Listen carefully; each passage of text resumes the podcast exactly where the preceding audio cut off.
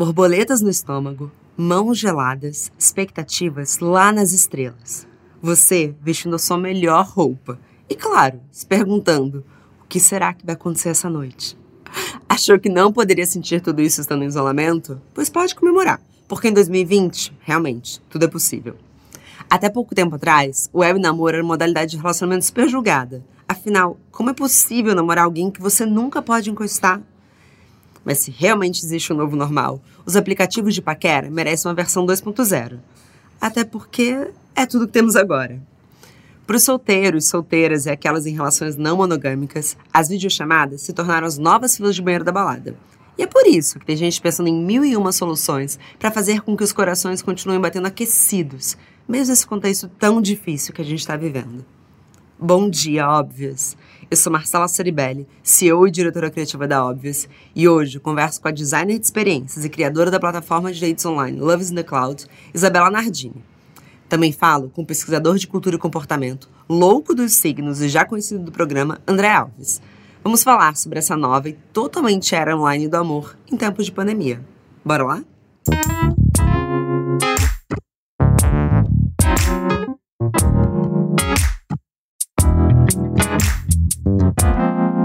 Bom dia, óbvias.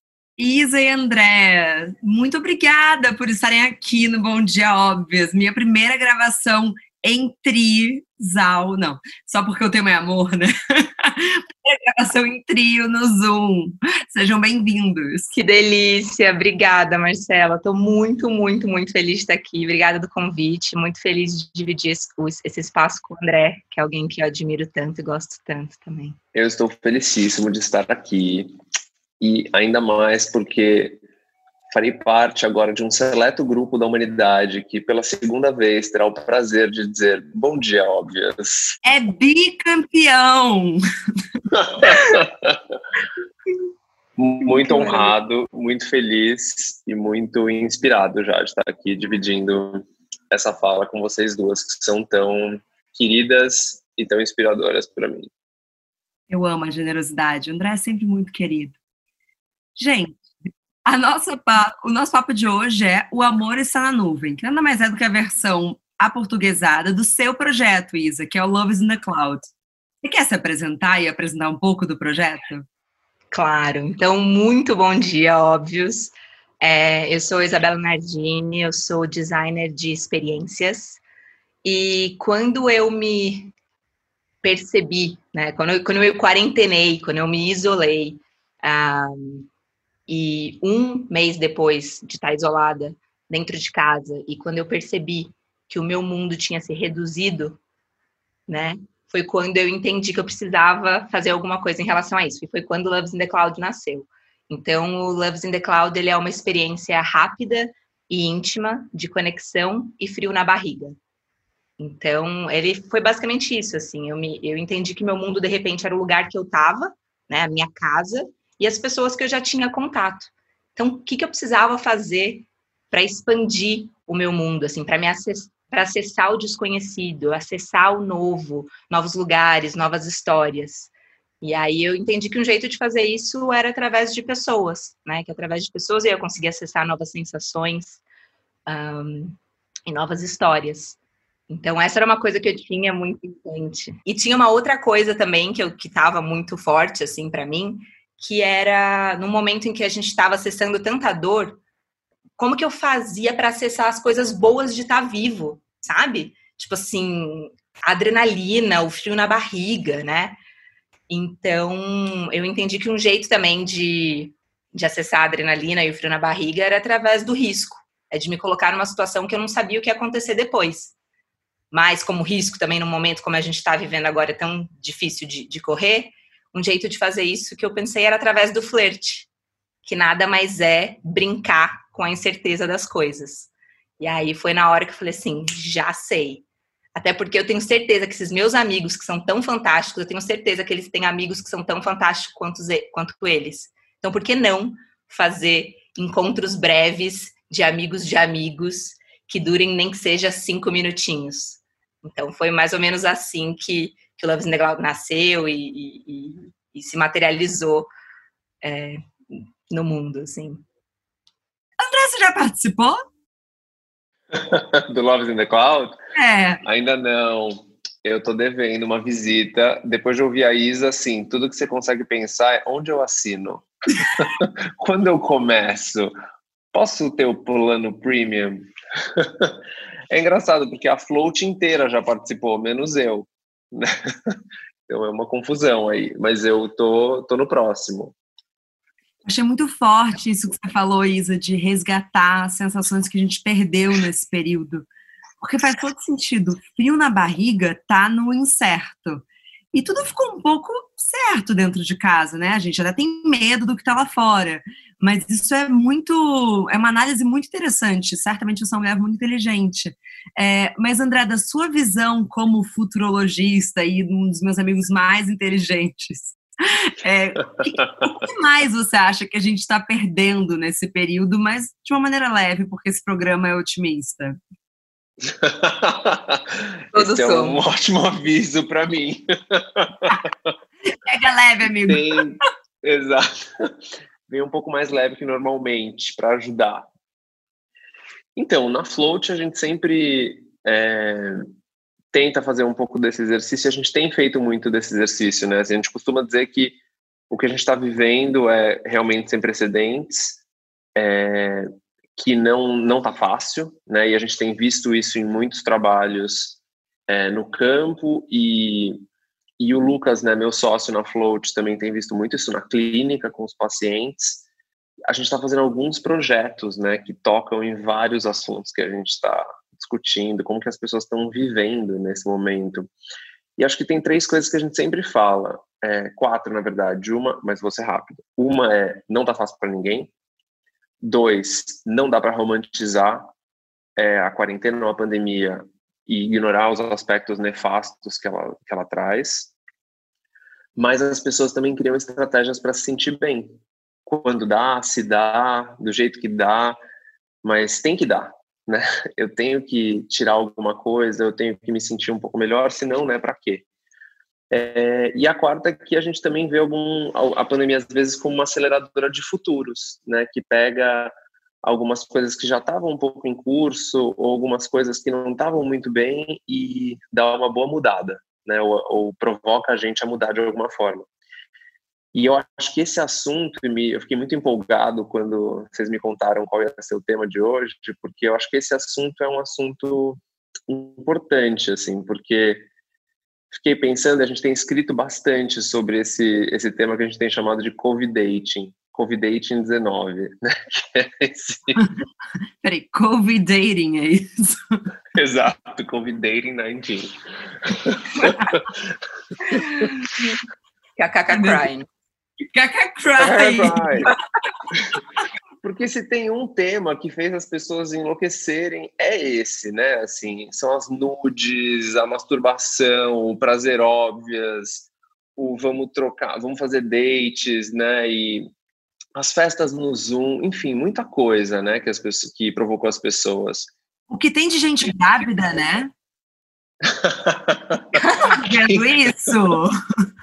Tem várias discussões tem várias discussões, né, se a gente vai viver um boom, né, um boom populacional depois dessa história. Mas acho que, respondendo a sua pergunta finalmente, é, acho que a primeira coisa que a gente pensa é talvez a nossa vida amorosa não ia tão bem assim antes da pandemia começar, né? Talvez algumas coisas que a gente andava fazendo por ali já não estavam muito fáceis, né? Assim, ou já não estavam trazendo para as pessoas muita alegria. E aí eu acho muito bonito quando, quando a Isa fala sobre o risco do flerte ou mesmo uma forma de sentir frio na barriga, porque vamos combinar, né? O mundo dos algoritmos, né, de programar que eu só vou conseguir ficar com alguém que votou no mesmo candidato ou que é, gosta da mesma cor, torce para o mesmo time. Bem cá entre nós, e eu como estudante de psicanálise trago isso para a mesa, é meio chato, né, gente? Porque a gente não está procurando um, um, date ou um amor, a gente está procurando a gente mesmo. Isso tá no cheque, assim, tá, tá na berlinda essa história, eu diria. É incrível que você falou do pré-pandemia, porque eu fiquei me perguntando, tá bom, Loves in the Cloud seria então uma forma de um aplicativo de namoro, de paquera. Não sei, gente, sou casada. Depois vocês me falam como é que fala dia. Mas, mas o que eu sempre achei muito insano dos aplicativos é, começa com a imagem da pessoa. Então você já de cara você vê se você gosta da imagem daquela pessoa. E é muito vazio, né? Porque o flerte, a paquera, desculpa, a foto cheia de filtro. O que, que é se apaixonar pela imagem de uma pessoa hoje, né? E no Loves in the Cloud, você não vê as pessoas, tá certo, Isa? Você não vê antes de você encontrar com elas. Então você não sabe com quem você vai encontrar. Você não faz a menor ideia. De repente você tá ali, você e essa outra pessoa, né? Frente a frente na telinha, assim, mas em vídeo, em voz, durante cinco minutos. E aí o que acontece é que para cada encontro a gente sugere uma pergunta para ser feita, justamente para garantir que as pessoas não vão ficar playing roles, né? Assim, falando aquelas coisas que elas já já estão acostumadas a perguntar e responder o que elas já estão acostumadas a responder, né? Que, que o, o, o, jogo da paquera nos aplicativos ele, ele virou isso, né? As pessoas craquearam o rolê e falaram, ah, cara, eu já sei o que eu tenho que perguntar para chegar onde eu quero chegar, que inclusive é essa pessoa que eu já garanti que tem né, toda essa lista que o, que o André comentou que, que é o que faz sentido para mim, assim, né? Então é isso, a, a vulnerabilidade tá ali, tá, né? Tá, tá exposta mesmo as pessoas. Coisa que a gente não tá muito acostumado mais. Não, exige muito mais coragem você falar num vídeo do que você digitar num chat. Então você já começa com muito mais verdade. Inclusive, tem um dado aqui maravilhoso é, que veio, inclusive, do New York Times, tá, André? Que eu estudei antes de falar com você, que eu não sou boba. Tá. que parece que a fobia de vídeo está se resolvendo nesse período, porque antes da pandemia era algo em torno de 6% das chamadas em vídeo é, de paquera, e hoje já subiu para 69%, sem trocadilho, das pessoas estarem dispostas a se ver em vídeo. De alguma maneira, vocês acham que a gente, então, a pandemia sem romantizar, jamais, mas talvez a gente tenha que. A gente deu então uma hackeada na tecnologia para que ela fosse um pouco mais humanizada, porque não, não ia dar para ficar no sistema anterior? Nossa, eu, eu aposto muito nessa direção, Ma, porque, assim, acho que tem, uma, tem um ponto difícil de tudo isso que é. A gente tem brincado, assim, que se o, se o Sartre, né, o filósofo francês, escreveu que o inferno são os outros, na pandemia o inferno é o Zoom. Né, e que todas as esferas da nossa vida, de repente. Pode repetir essa frase, por favor? Se o Sartre escreveu, se o filósofo francês Sartre escreveu que o inferno são os outros, na pandemia o inferno é o Zoom porque todas as esferas da nossa vida caem ali, e aí tem que aprender por ali, tem que ensinar a lição de casa do filho por ali, tem que aí para algumas pessoas tem que fazer a reunião por ali, enfim. Então, tem um pouco desse desse drama, mas ao mesmo tempo, eu vou muito nessa direção que você puxou, Ma, que é também é um grande desafio. A gente passou tanto tempo dizendo, né, assim, a tecnologia nos afasta, a tecnologia nos afasta, né? E aí de repente a tecnologia é talvez uma das únicas coisas que nos aproxima e a gente tem que enxergar através das ferramentas que a gente já tem novas formas de se conectar com as pessoas, inclusive novas linguagens para fazer isso, né? E, e, e, tem uma, uma parte disso que é muito valiosa, né? Assim, isso que a Isa falou, a gente entrevistou um uma vez a gente teve um entrevistado que contou que ele, ele era programador, ele é programador e ele criou um bot para o Tinder né? E era um bot só para responder todas as pessoas com quem ele estava flertando, para já chegar exatamente nos finalmente, inclusive linkar com o Google Calendar dele, não sei se a gente pode fazer merchan, para já colocar na agenda quais eram os dates que ele tinha que ter. gente, não vai muito bem, né? Não faz muito sentido. Gente, eu falei no podcast, eu não lembro qual foi o episódio, eu falei, ah, isso não, é, não era amor, isso é algoritmo. Aí, nesse caso, literalmente, né? Não é amor, é literalmente algoritmo. É robô, foge, amiga. Exato, é um robô. Então tem esse. É claro, né? Acho, acho que... desse cara, né? Então, não mexe com, com ele, porque eu lembro que era escorpião. então, assim, criou e, né, quem vai discordar? Mas eu acho que é interessante isso que você falou, assim, porque para entrar no jogo dos dados, eu estava meio interessado com um dado do, do OkCupid falando que 94% dos usuários pretendem continuar os dates virtuais depois que a pandemia passar. Né, que é uma esse número não importa se ele vai ser esse ou não, o que importa é que muita gente gostou da coisa, né? Assim, gostou de usar a tecnologia de outro jeito, gostou de se enxergar é, de uma nova forma, né? Que eu acho que tem isso e de novo acho que faz um link muito bom com isso que a Isa está falando, que é as pessoas também nesse nessas outras formas de fazer dates acabam tendo que abaixar um pouco as suas defesas, né? O filtro não vai funcionar, a resposta pronta também não vai funcionar, que não dá nem para encontrar, né? Aquela aquela história, né? Quando a gente fala do, do grinder, por exemplo, trazendo, né? As gays para a mesa, né? Então existia um mundo em que oi tudo bem, nude e tem local, resolviam tudo. Agora, o que acontece quando ninguém mais tem local? Aí você tem que dar uma, uma sambada, né? E, e nisso surgem novas apostas, novas formas. E, ironicamente, o distanciamento social faz com que as pessoas estejam talvez mais dispostas a se aproximar dos outros. Né, tenham atos mais intencionais. A gente tem visto muito disso no campo, principalmente quando a gente fala com a galera que está solteira. Nossa, mas para mim o pós-pandemia é um pouco assustador deles quererem continuar, porque eu vou, aí a canceriana entra na sala, perdão, o escorpiano. É, eu sinto falta da energia, eu sentiria falta. É, e também da coisa um pouco avassaladora, desculpa ser romântica. É, talvez, se a gente seguir assim depois, a gente não está dando chance é, para coisas sabe, uma coisa de, coisa de pele. Vocês acham que eu tô sendo muito romântica e, na verdade, os robôs vão invadir tudo? Eu acho que tem uma coisa, assim, que uma vez que a aproximação, ela tende a ser um sinônimo de contágio, a assim, os encontros virtuais, eles tendem a ser essa coisa, esse próximo passo seguro, né, para as pessoas, assim, antes de de fato se encontrarem fisicamente. E, e, é isso, né? Às vezes você vai lá, você marca um encontro com a pessoa que você conheceu no aplicativo, então você vai, você paga o transporte até o lugar, você paga a bebida da, da balada. Tipo assim, cara, compensa tudo isso? Vamos aqui, vamos avançar onde a gente consegue avançar até, até a gente ir para a pele, porque de repente nem vai valer a pena chegar lá. Então, essa, essa é o que eu sinto, assim, das pessoas que, que participam do Loves in the Cloud, assim, é, é realmente descobrir um outro jeito de se conectar com a outra pessoa, assim, e tem uma, uma, uma, uma beleza, assim, uma coisa que eu tenho visto que é muito interessante, é que como é esse ambiente seguro, assim, de, de certa forma, eu tendo a experimentar mais.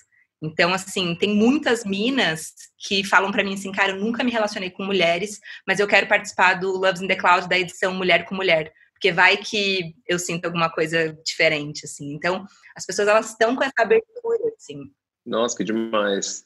É, eu acho que tem um lance, Ma, que assim, o, o, os relatórios de tendências mais apocalípticos adoram falar da tal da low touch economy, que as pessoas vão basicamente repensar todos os seus contatos e interações com superfícies, com objetos e com pessoas.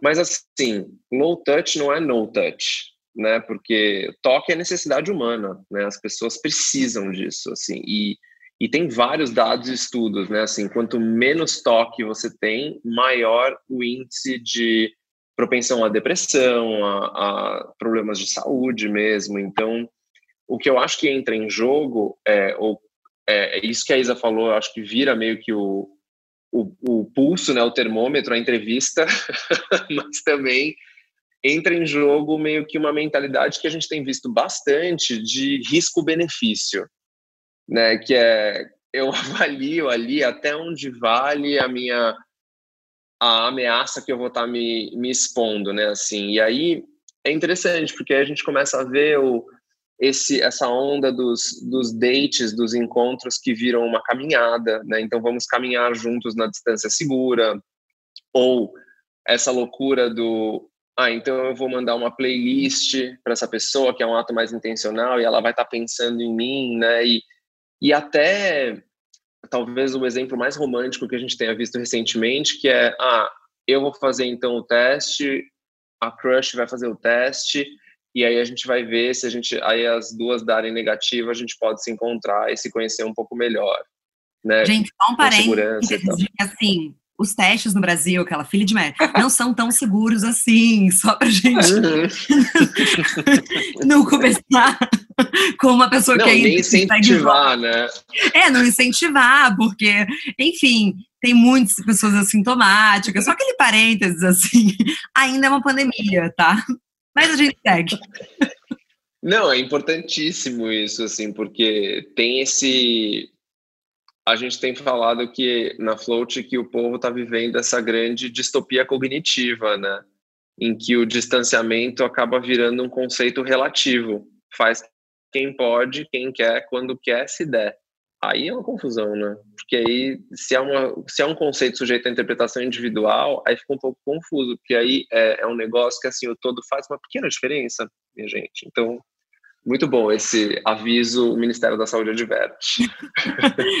Justo, né? Mas, Isa, eu já vou voltar para a parte de relacionamento, mas eu precisava te fazer uma pergunta, porque quando a minha equipe começou a dividir comigo, é, eu fiquei com vontade de participar de um quase um friendship is in the cloud. Eu fiquei afim de, de fato, tomar um vinho com pessoas novas e que eu pudesse bater um papo.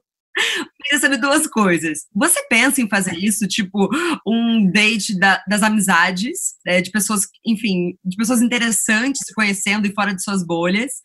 E a segunda coisa, eu queria ter um momento meio é, Silvio Santos, de é namoro ou amizade. Tem saído mais amigos dos, dos dates ou mais namoros? Pode responder uma na ordem que você preferir. Quando eu tive a ideia de fazer, essa coisa da amizade já era uma coisa que que eu tinha vontade mesmo, assim. Até porque quando eu tive ideia, eu comecei a falar com todos os meus amigos, incluindo amigos comprometidos, que falava, eu não quero saber, você tem que fazer isso aí. Então, é... até porque essa coisa assim, por exemplo, no Loves in the Cloud hoje, não existe essa coisa de match, né? Até a primeira edição que a gente fez era uma edição que você colocava ali sim ou não, a gente fazia a compatibilidade e tal. Mas eu fui entendendo tantas coisas sobre o comportamento humano ali. E fui entendendo também que aquela não era a razão do Loves in the Cloud existir, assim. Então, eu acho que sim, eventualmente a gente pode brincar de se encontrar com novos amigos. É, e quando isso acontecer, você vai ser a primeira convidada na lista, então já já, já aí. Obrigada. E, e daí, Silvio Santos, cara, tem sido metade, metade, sei lá, é difícil dizer assim em números, mas todo mundo que participa fica muito, muito feliz de ganhar novos amigos ali naquele respiro de quarentena, assim, né? As pessoas relatam, cara, foi a, a experiência de maior conexão que eu tive durante o isolamento. Então, é, rola muito, muita amizade mesmo, tipo, ah, comecei a te seguir no Instagram e tal, mas ainda essa parte de namoro, tem gente que tá, né, se, se entretendo, se frequentando virtualmente é, até agora, assim, mas eu vejo muita gente enfrentando muita dificuldade mesmo, assim, né, tipo, putz, como que eu, que eu consigo traduzir, né, uma coisa que eu antes chamaria uma pessoa para ir para um bar, como que eu consigo traduzir? Vou mandar uma playlist, o que exatamente eu tenho que fazer, qual que é, qual que é o comportamento que eu tenho que, que assumir, até onde vai a gente, né, se conectar sem o toque, então então tem, assim, tem esse, tem esse desafio. É, acho que fica um pouco uma questão. Adorei, obrigada, estarei lá na edição Amizade. É, mas é assim, querendo ou não, o que estamos falando aqui no final do dia é também de sexo, né? E eu fico me perguntando assim, na opinião de vocês, dá pra gente se apaixonar sem nunca ter tocado numa pessoa? Vai, os relacionamentos à distância sempre existiram. Teve gente que namorou até no ICQ. Mas o que, que vocês acham? Pode começar, né? Olha, vamos lá. Eu acho que dá. Eu acho que dá bem, assim, porque. Bom, se tem uma coisa que a gente aprende com o pai Freud, é que, assim, no final, tem bastante coisa que é sobre sexo, né? E amor romântico, idealizado, né? Passa muitas vezes até por esse esse contato que você não pode necessariamente ter, né? E eu acho que a tem um juro que é o último filósofo, assim, mas tem um filósofo que a gente, que a gente admira muito na Float, que é um italiano muito interessante, que é o Franco Berardi. E ele fala que a gente está num momento, é, ou até antes da pandemia, ele falava que a gente está numa chamada crise do desejo. Porque a gente está tão cercado de imagens, né, tem tanta coisa ao nosso redor, e o acesso à sexualidade, à pornografia, a imagens né, eróticas é tão fácil e tão frequente, né?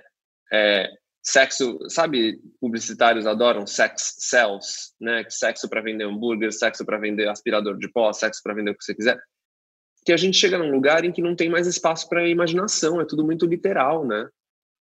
Então, o que eu acho que é interessante até do Loves in the Cloud é exatamente essa essa alternativa que se cria, né? É um pouquinho mais difícil do que o, o Pornhub ou as nudes que estão rolando no Twitter ou no Instagram, sabe? Então abre um pouco de espaço para o mistério, né? E que é fundamental para o sexo funcionar, né? É fundamental para ter algum tipo de descoberta, de jogo, né? E isso, por um lado, obviamente, né, buga as pessoas, dá um desespero, todo mundo subindo pelas paredes, vamos falar bastante disso, eu acredito. mas por outro lado também dá um pouquinho de respiro, né, assim, de dessa possibilidade, né, essa zerada no jogo, para que possa ter jogo. Nossa, só consegui pensar com, em Gilberto Gil em esotérico, né?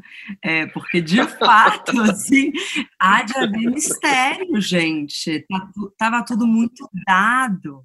O desejo é isso, né? Assim, e na psicanálise tem um troço meio doido, né? Que é o, o objeto A, né? A gente nunca sabe tudo o que a gente deseja, mas o que a gente sabe é que tem sempre um pedaço do nosso dese desejo que a gente não entende.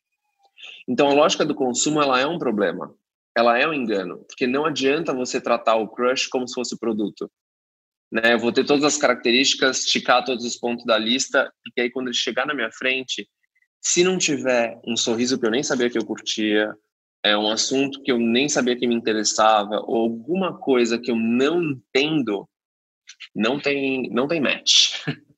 E digo mais, não dá para tratar que nem iPhone, que na primeira vez que dá um bug você troca por um novo, entendeu? Exato. iPhone não, mas telefone que seja, assim, porque eu também acho que está um pouco nessa no quanto os relacionamentos ficaram descartáveis mesmo, né? É, como no primeiro desafio, uf, todo mundo pula fora. Mas, ao mesmo tempo, nesse contexto que a gente está vivendo, vocês acham que ficou mais fácil ficar fiel num relacionamento? Cara, essa é uma boa pergunta, assim, porque acho que depende muito do, do, dos acordos, né? Porque é isso, as nudes, a, é, os, os, contatinhos ali, eles estão muito. Né, pessoas, a gente está vivendo na internet agora, ali, onde ninguém mais vê, só a gente. Então, tem, as tentações estão mais ali. Então, acho que depende muito dos acordos das pessoas. O que é traição, né? É receber uma nude? É fazer uma videochamada? É um phone sex, né? O, que que é, assim? Então, acho que os acordos também, nesse momento, devem estar sendo reacordados, digamos assim. Mas imagina, imagina que loucura, você descobre que, na verdade, seu namorado entrou no Loves in the Cloud. Nossa, vejo toda sexta lá no Loves in the Cloud. Mas tem muitos casais querendo participar também, tem isso, assim, os casais querendo experimentar também. É uma maneira muito segura de abrir uma relação, isso é genial. Hum, interessante. E aí a gente combina que se alguém do casal quiser participar, a outra pessoa também tem que participar, justamente para garantir que, tipo, é, é, sabido que essa pessoa tá, tá participando. Assim, então... Seria genial se o par tivesse que assinar um termo de consciente de que a minha esposa vai participar. Tipo, nós usamos biscoitos. Manda um hello sign, estou ciente. É, porque, porque tinha uma certeza que eu tinha que era não, não causar nenhuma outra camada de ansiedade nas pessoas, assim, né? Que fosse para ser leve e um, e um, respiro. Então, nesse caso aí, talvez o, o contrato seja uma boa ideia, o termo. Maravilhoso. André, vou tirar umas casquinhas suas de pesquisador, posso? Óbvio, vamos embora, tô aqui para isso. Você você conseguiria é, dividir para a gente como você acha que cada geração está lidando com esse amor em tempos de isolamento? Acho que especialmente geração Z e millennials. Uau, vamos lá. Eu acho que assim, tá, pelo que a gente tem visto, né? É, tá difícil para todo mundo, mas é, para a galera um pouco mais jovem, tá um pouco mais fácil. No sentido de que parece que essas, essas pessoas estavam um pouquinho mais preparadas, né, para uma vida que é muito mais remota, né, para e isso são dados estatísticos, né? Quando a gente faz esse corte geracional, quando a gente fala de geração Z, são pessoas que saem mais, é, aliás, desculpa, que saem menos, que bebem menos, né, que fazem muitas coisas remotamente, mas isso não significa que eles não estão sofrendo, né?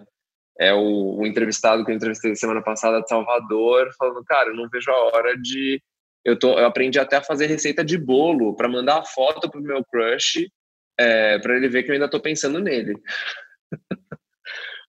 Mas. Difícil de sustentar é... o crush. Difícil. Mas eu acho que o grande paradoxo é que, assim, quando a gente faz um corte geracional para millennials, isso é estatístico também, né? Millennials são a geração mais perfeccionista da história. Isso é um problema, né? Porque a gente tem expectativas altas demais em relação a tudo. Consequentemente, a gente cuida da nossa imagem pessoal de um jeito bem obsessivo né? Tem que estar tá perfeito, tem que ser ideal e e, e aí eu? eu eu não sei do que você está falando. Esse pesquisador não faz sentido. A pesquisa está errada, mas siga. A pesquisa está errada. Tem que fazer de novo. E aí, um que eu acho interessante nisso tudo, esse grande choque meio geracional até, é que essa situação que a gente está vivendo coloca em xeque essas coisas, né? É, e esse perfeccionismo, inclusive. E aí, de repente, a gente vê uma grande quantidade de millennials sendo obrigados a reverem né, as suas expectativas, reverem o jeito que enxergam o mundo e sacando que, assim, não vai dar para sustentar esse estilo de vida. Consequentemente, não vai dar para sustentar o tipo de relacionamento ou crush que talvez eu esperasse. E aí, é, eu acho que nesse sentido, talvez os mais. É, claro, para os mais jovens também é difícil, porque você está falando de uma galera que ainda está formando muitas coisas, principalmente os mais adolescentes, né? E aí você interrompe uma formação que é difícil, né? Você de repente não poder ter o meu meu primeiro, segundo ou terceiro amor. Nossa, é, é né? não tinha pensado neles. Exato. Os adolescentes são os que mais estão sofrendo, né? Porque no não. final das contas eu tô trancado com os meus pais. Assim, o, Gente, eu queria só é, jogar toda a minha empatia e compaixão com os adolescentes nesse momento. Acho que seria meu pesadelo com 16 anos. Exato, imagina. Coitado. 24 horas, e assim, você ainda tá numa fase que você tá aprendendo a ganhar liberdade, aí vem um negócio que retira toda a sua liberdade. Né? Tira seu senso de agência, seu senso de autonomia, mais difícil mas eu acho que tem essas essas semelhanças e diferenças, né? Assim, mas ao mesmo tempo, é, todo mundo, ou essa, galera um pouco mais jovem, isso que a gente tem visto de interessante, tem muito visto tudo isso como uma grande oportunidade. Né, uma oportunidade para fazer questionamentos muito simples, é, mas também muito fundamentais, né, do tipo, e aí, claro, né, talvez os millennials consigam ver isso um pouquinho mais, porque é uma galera que já tem um pouco mais de experiência, né, mas vem esse olhar de assim, cara, eu gosto disso, eu gosto dele, eu gosto dela, eu gosto dos dois. Do que, que eu gosto? Né? E aí, aí é maravilhoso. Aí eu vou contigo no comecinho do programa, que é, é uma oportunidade de tentar se aproximar do próprio desejo. Eu tô meio sem palavras, é raro ficar assim. Mas é porque é, é muito forte mesmo o que você está falando. Eu acho que é independente de geração, porque se eu paro para pensar nesses últimos quatro meses, é, a gente teve que entender muitas coisas, né? E talvez o que a gente estava sendo atropelado é, de informações e da, dessa vida social, que inclusive, sei lá, muitas saudades, é, a gente pode entender o que, que a gente o que, que, a gente quer É, e realmente a gente tem falado muito sobre prazer feminino na Óbvios e acho que não é coincidência. Porque acho que como mulheres, assim, é, nunca foi. É, a gente teve um, um, direito de, um, de uma quase que uma pausa mesmo. Eu falo, tá bom, então o que, que eu quero? Eu tenho amigas que, é, que eram heterossexuais convictas, Isa, que começaram a fazer dates com meninas virtuais agora. Porque, de fato, essa meditação do seu desejo, a gente não tem muita permissão, né? Mas, gente, estamos acabando nosso programa. Tem que fazer, ah, senão eu fico triste. Ah. eu queria que vocês trouxessem, eu sei que esse termo ninguém aguenta mais, mas vocês vão ter que aguentar só uma última vez. Vocês arriscariam dar uma palhinha do que seria o novo normal do amor? Nossa, essa é essa é cascuda. Pode ser o que a gente gostaria que fosse, mais do que é sempre o que a gente gostaria que fosse, né? Porque ninguém sabe dizer. Vamos ser sinceros. Cara, eu acho que seria esse lugar em que a gente racionaliza menos as coisas, assim, que a gente realmente abre espaço para subjetividade, que é uma coisa que agora no, no mundo de algoritmos assim é cada vez mais difícil. Então, abrir assim esse espaço para a subjetividade, para um instante, para o encontro, né? Achar o, o, amor nessas brechas assim, é, eu acho que é o que, que eu gostaria que, que fosse assim, que a gente subvertesse um pouco essa lógica assim racional. Eu também gosto desse futuro. E você, amigo? Bom, também vou no cenário no cenário otimista né? Porque de pessimismo já bastam os jornais. É, mas eu, eu juntando um pouco de, do que vocês duas falaram assim há pouco, eu acho que tem esse lugar, né, de uma certa reinvenção da intimidade, né? Uma intimidade primeiro com você mesmo, né, ou com você mesma, né? E aí os números de vendas de sex toys, os números de masturbação, né, as pessoas falando mais sobre esse assunto, é, não pode ser ignorado, né? Porque, de novo, é, é uma possibilidade muito grande das pessoas se entenderem melhor, se conhecerem melhor e até o que elas gostam. Né? Uma entrevistada num trabalho que a gente estava fazendo agora falou: Ah, eu achava que eu não gostava de ler. Mas aí eu descobri finalmente o que eu gosto de ler. E aí eu descobri que eu gosto de ler. Então, dá para a gente transferir tanto isso, né? Para eu achava que eu não gostava dessa posição, eu achava que eu não gostava que fizesse isso, ou que eu fizesse aquilo, e agora eu acho que eu gosto, porque eu acho que eu não estava fazendo direito. E até na, na troca das nudes, isso, né? A gente tem. Eu ouvi outro dia uma frase muito boa no Twitter, né? Que é.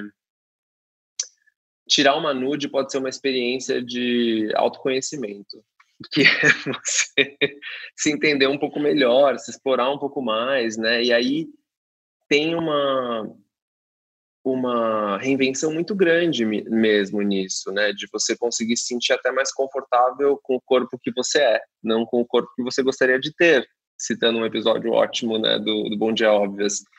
E aí eu acho que a gente vai nessa direção de reinvenção da intimidade, é, como essa grande, de novo, oportunidade para conhecer melhor o seu desejo é, e também zerar um pouco das regras, zerar um pouco das estratégias e das expectativas e se deixar ir com um pouco mais de leveza é, e um pouco mais de interesse, porque para amar, para transar, para ficar, tem uma coisa que a gente sabe: precisa querer. Perfeito, André. Ai, nossa. Hum. Eu Essa frase de efeito final foi muito boa. Você pode repetir, André. Você pode repetir. Não, pô, fala bom dia óbvios e fecha o programa. Eu tô fora. muito bom dia. Socorro. Nossa, demais. Bom, gente, eu até posso dar uma perspectiva minha do que, que eu acho que deveria ser o novo normal do amor é, mas eu realmente, talvez me coloque no lugar de assim, eu não sei. É, eu, eu adoro essa, esse lugar da tecnologia, como ele pode nos ajudar, mas o que eu mais gostaria era que a gente tirasse esse lugar dos filtros. Eu falo que, ah, eu, eu faz tempo que eu fui solteira, mas é que faz muito tempo. Eu estou junto com o Renato há cinco anos, não é tanto tempo. Mas tem uma perspectiva pensa o que era o Instagram há cinco anos. penso que eram os aplicativos há cinco anos. Então, quando eu digo assim, é, eu gostaria que as pessoas tivessem oportunidade de viver uma solteirice que eu vivi com 20 anos, há uma década atrás, em que era mais sobre o acaso, em que era mais sobre você, sei lá, é, você não acha o cara tão gato ou a menina tão bonita, mas de repente você começa a conversar e fala, cara, essa é a pessoa mais interessante que eu já vi na minha vida. É, talvez eu gostasse de um, de um amor um pouco mais analógico, mas eu sou bem romântica, infelizmente. Eu tenho isso dentro de mim. Felizmente. É, infelizmente, infelizmente. Mas eu acho que tem analógico dentro da tecnologia. Foi o que eu falei do Love is in the Cloud. Eu acho que se você entra num date sem antes ter visto a pessoa sem camisa no aplicativo, já é um pouco mais analógico do que a gente está vivendo. Gente, muito obrigada. Muito obrigada. Ai, muito obrigado. Sempre um prazer. Sério, vocês são maravilhosos.